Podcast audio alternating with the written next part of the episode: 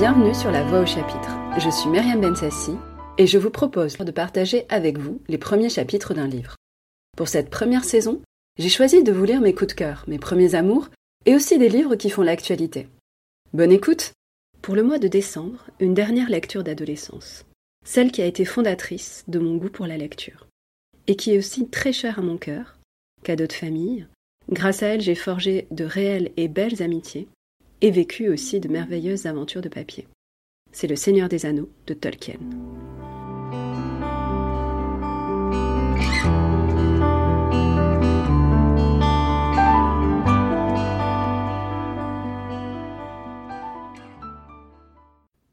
Trois anneaux pour les rois elfes sous le ciel, sept pour les seigneurs nains dans leur demeure de pierre, neuf pour les hommes mortels destinés au trépas, un pour le seigneur des ténèbres sur son sombre trône, dans le pays de Mordor où s'étendent les ombres. Un anneau pour les gouverner tous, un anneau pour les trouver, un anneau pour les amener tous, et dans les ténèbres les lier, au pays de Mordor où s'étendent les ombres. Quand M. Bilbo Baguin, de Cutsac, annonça qu'il donnerait à l'occasion de son indécantunième anniversaire une réception d'une magnificence particulière, une grande excitation régna dans Hobbitbourg et toute la ville en parla. Bilbo était en même temps très riche et très particulier. Il avait fait l'étonnement de la comté pendant soixante ans, c'est-à-dire depuis sa remarquable disparition et son retour inattendu. Les richesses qu'il avait rapportées de ses voyages étaient devenues une légende locale. Et l'on croyait communément, en dépit des assurances des anciens, que la colline de Cutsac était creusée de galeries bourrées de trésors. Et si cela n'eût pas suffi à assurer sa renommée, sa vigueur prolongée aurait encore fait l'admiration de tous. Le temps s'écoulait, mais il semblait n'avoir aucune prise sur M. Baggins. À 90 ans, il était tout semblable à ce qu'il était à 50. À 99 ans, on commença à le qualifier de bien conservé. Mais inchangé aurait été plus près de la vérité. D'aucuns hochaient la tête, pensant que c'était trop d'une bonne chose.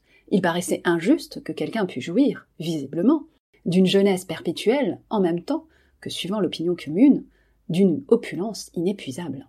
Cela aura sa contrepartie, disait-on. Ce n'est pas naturel, et il en viendra certainement des ennuis.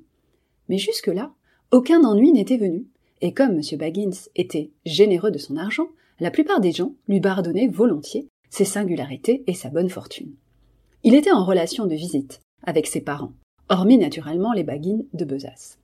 Et il avait de nombreux admirateurs fervents parmi les hobbits, des familles pauvres et peu importantes. Mais il n'eut pas d'amis intimes, jusqu'au moment où certains de ses jeunes cousins commencèrent à prendre de l'âge. L'aîné de ceux-ci, et le favori de Bilbo, était le jeune Frodo Baggins. À 99 ans, Bilbo l'adopta comme héritier. Il l'amena vivre à Cutsac. Et les espérances des Baggins de Besace furent définitivement anéanties. Bilbo et Frodo se trouvaient avoir le même anniversaire, le 22 septembre. Tu ferais mieux de venir habiter ici, Frodo mon gars, dit un jour Bilbo. Nous pourrons ainsi célébrer confortablement notre anniversaire ensemble. À cette époque, Frodo était encore dans ses années intermédiaires, comme les hobbits appelaient les années d'irresponsabilité, qui s'étendaient entre l'enfance et la majorité à 33 ans. Douze autres années s'écoulèrent. Tous les ans, les Baggins avaient donné des réceptions d'anniversaire pleines d'entrain à cul-de-sac. Mais à présent, il était entendu que quelque chose de tout à fait exceptionnel se préparait pour cet automne. Bilbo allait avoir un décanté un an. 111, chiffre plutôt curieux, et âge très respectable pour un hobbit. Le vieux Touk lui-même n'avait atteint que 130 ans, et Frodo allait en avoir 33. Chiffre important, la date de sa majorité. On commença à jaser à Hobbitbourg et à Eaux, et la rumeur de l'événement, attendu, courut partout dans la comté. L'histoire et le personnage de M. Bilbo Baggins firent une fois de plus le principal sujet de conversation et les gens âgés virent soudain leurs souvenirs très bienvenus. Personne n'eut d'auditoire plus attentif que le vieux Am Gamji, communément appelé l'Ancien. Il pérorait au buisson de Lierre, une petite auberge de la route de l'Ezo. Et il parlait avec quelque autorité, car il avait entretenu le jardin de Cutsac durant quarante ans. Et avant cela, il avait déjà aidé le vieux Trogon dans le même office. Maintenant que lui-même devenu vieux avait les articulations ankylosées, le travail était principalement effectué par son plus jeune fils, Sam Gameji. Tant le père que le fils étaient en relation très amicale avec Bilbo et Frodo. Ils habitaient sur la colline même, au numéro 3 du chemin des trous du talus, juste sous cul C'est un aimable gentil hobbit à la parole affable que monsieur Bilbo, comme je l'ai toujours dit, déclarait l'ancien. Ce qui était l'exacte vérité. Car Bilbo se montrait très poli à son égard, l'appelant maître Amphast, et le consultant constamment sur la pousse des légumes en matière de racines, et en particulier de pommes de terre. Tout le voisinage, lui-même compris, le considérait comme l'autorité maîtresse. Mais qu'en est-il de ce Frodo qui vit avec lui? demanda le vieux chénier de l'Eso. Il s'appelle Baggins, mais il est plus qu'à moitié un Brandebourg, à ce qu'on dit. Je ne comprends pas pourquoi un Baggin de Hobbitbourg irait chercher femme là-bas, dans le pays de Bouc, où les gens sont si bizarres. Et il n'y a rien d'étonnant à ce qu'il le soit, intervint papa Bipied, voisin immédiat de l'ancien. Vu qu'ils habitent du mauvais côté du Brandevin et tout contre la vieille forêt, c'est un sombre et mauvais endroit, si la moitié de ce qu'on rapporte est vrai. Tu as raison, papa, dit l'ancien. Non que les Brandeboucs du pays de Bouc vivent dans la vieille forêt, mais c'est une drôle de lignée, apparemment.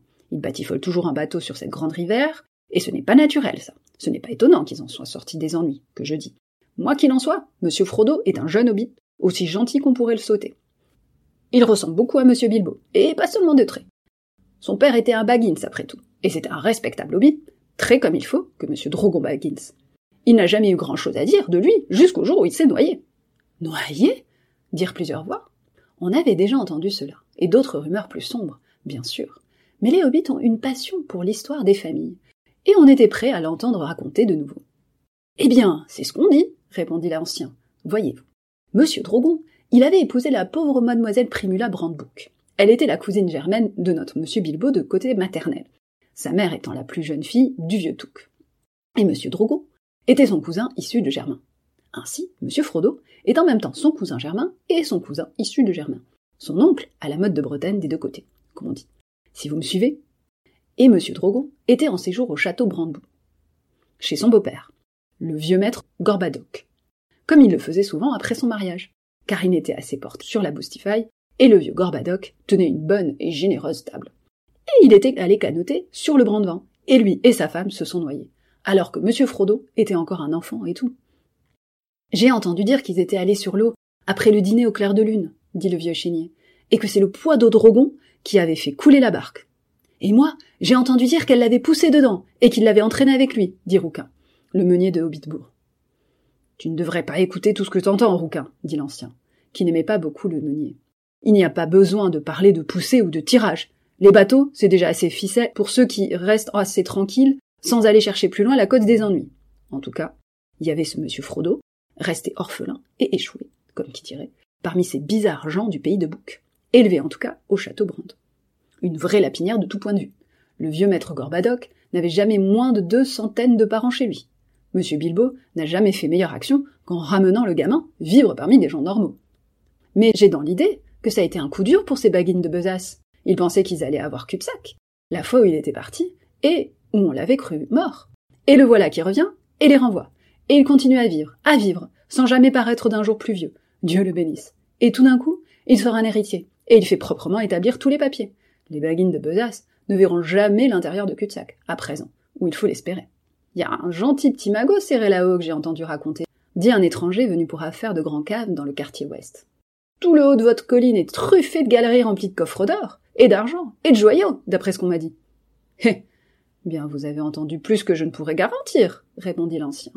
Je ne sais rien de joyaux. Monsieur Bilbo ne regarde pas l'argent, et il ne paraît pas en manquer, mais je n'ai pas connaissance du creusement de galeries.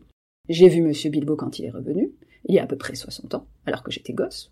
Il n'y avait pas longtemps que j'étais en apprentissage chez le vieux Troglon, qui était un cousin de papa, mais il m'a fait monter à cul-de-sac pour l'aider à empêcher les gens de se balader partout et de tout piétiner dans le jardin pendant la vente.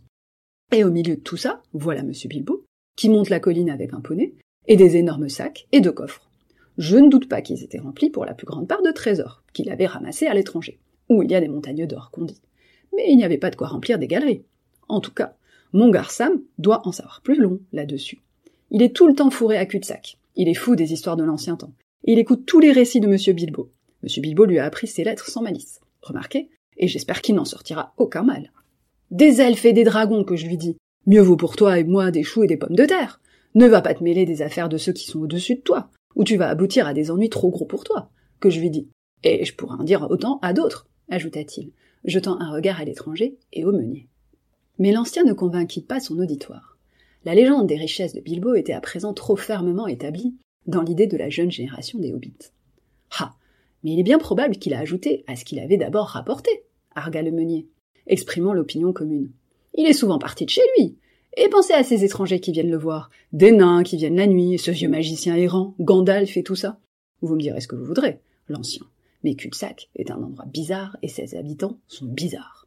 Et vous pourrez me dire ce que vous voudrez sur ce à quoi vous ne connaissez pas davantage qu'à la navigation, monsieur Rouquin, répliqua l'ancien, détestant le meunier plus encore que l'ordinaire. Si cela est être bizarre, eh bien, on pourrait s'accommoder d'un peu plus de bizarrerie par ici. Il n'y en a pas loin qui n'offrirait pas une pinte de bière à un ami, s'il vivait dans un trou au mur d'or. Mais à cul-de-sac, on fait les choses convenablement. Notre Sam dit que tout le monde sera invité à la réception. Et il y aura des cadeaux. Notez, des cadeaux pour tout ce mois, même où nous sommes. Ce mois même était celui de septembre, et il était aussi beau qu'on pouvait le souhaiter. Un ou deux jours après une rumeur, sans doute lancée par ce Sam si bien informé, se répandit comme quoi il y aurait un feu d'artifice, qui plus est, un feu d'artifice tel qu'on n'en avait plus vu dans la comté depuis près d'un siècle, depuis la mort du vieux Touc, en fait. Des jours passèrent et le jour approchait. Un soir, un chariot d'aspect inhabituel, transportant des paquets également d'aspect inhabituel, traversa Hobbitbourg et gravit la colline vers Cul-de-Sac. Les hobbits, saisis, passèrent la tête par les portes éclairées pour regarder Bouche. Le chariot était conduit par des étrangers, qui chantaient des chansons étranges. Des nains à longue barbe et à profond capuchon. Quelques-uns d'entre eux restèrent à Cul-de-Sac. À la fin de la seconde semaine de septembre, une charrette entra en plein jour par les eaux, venant de la direction du pont de Brandevin. Un vieillard la conduisait, seul. Il portait un haut chapeau bleu, à pointe, un long manteau gris et un cache-col argenté. Il avait une longue barbe blanche et des sourcils broussailleux qui ressortaient sous le bord de son chapeau. Des petits enfants hobbits coururent derrière la charrette, à travers tout Hobbitbourg jusqu'au haut de la colline. La charrette portait un chargement de pièces d'artifice, comme il le devinait justement. À la porte de devant de Bilbo, le vieillard commença à le décharger. Il y avait de grands paquets de pièces d'artifice de toutes sortes et de toutes formes, dont chacun était marqué d'un grand G rouge et de la rune elfique. C'était la marque de Gandalf, naturellement. Et le vieillard était Gandalf le magicien, dont la renommée dans la comté se fondait en premier lieu sur son habileté au maniement des feux, fumée et lumière. Son affaire principale était bien plus difficile et dangereuse, mais les gens de la comté n'en connaissaient rien. Pour eux, il n'était qu'une des attractions de la réception. De là l'excitation des petits hobbits. J'ai comme grand, criait-il, et le vieillard sourit. Il le connaissait de vue, bien qu'il ne parût qu'occasionnellement à Hobbitbourg, et qu'il ne s'y arrêta jamais longtemps. Mais ni eux, ni aucun des plus vieux de leurs aînés n'avaient vu un de ces spectacles de feux d'artifice, qui appartenait maintenant à un passé légendaire. Quand le vieillard eut achevé le déchargement, avec l'aide de quelques nains et de Bilbo, celui-ci distribua quelques sous, mais pas un seul pétard, pas le moindre diablotin ne parut, à la déception des spectateurs. Sauvez-vous maintenant, dit Gandalf. Vous aurez tout ce qu'il faut le moment venu. Puis il disparut à l'intérieur avec Bilbo et la porte se referma. Les jeunes hobbits restèrent un moment les yeux écarquillés en vain sur la porte. Puis ils s'en furent, avec l'impression que le jour de la réception n'arriverait jamais. À cul-de-sac, Bilbo et Gandalf étaient assis à la fenêtre ouverte d'une petite chambre donnant à l'ouest sur le jardin. Cette fin d'après-midi était claire et paisible.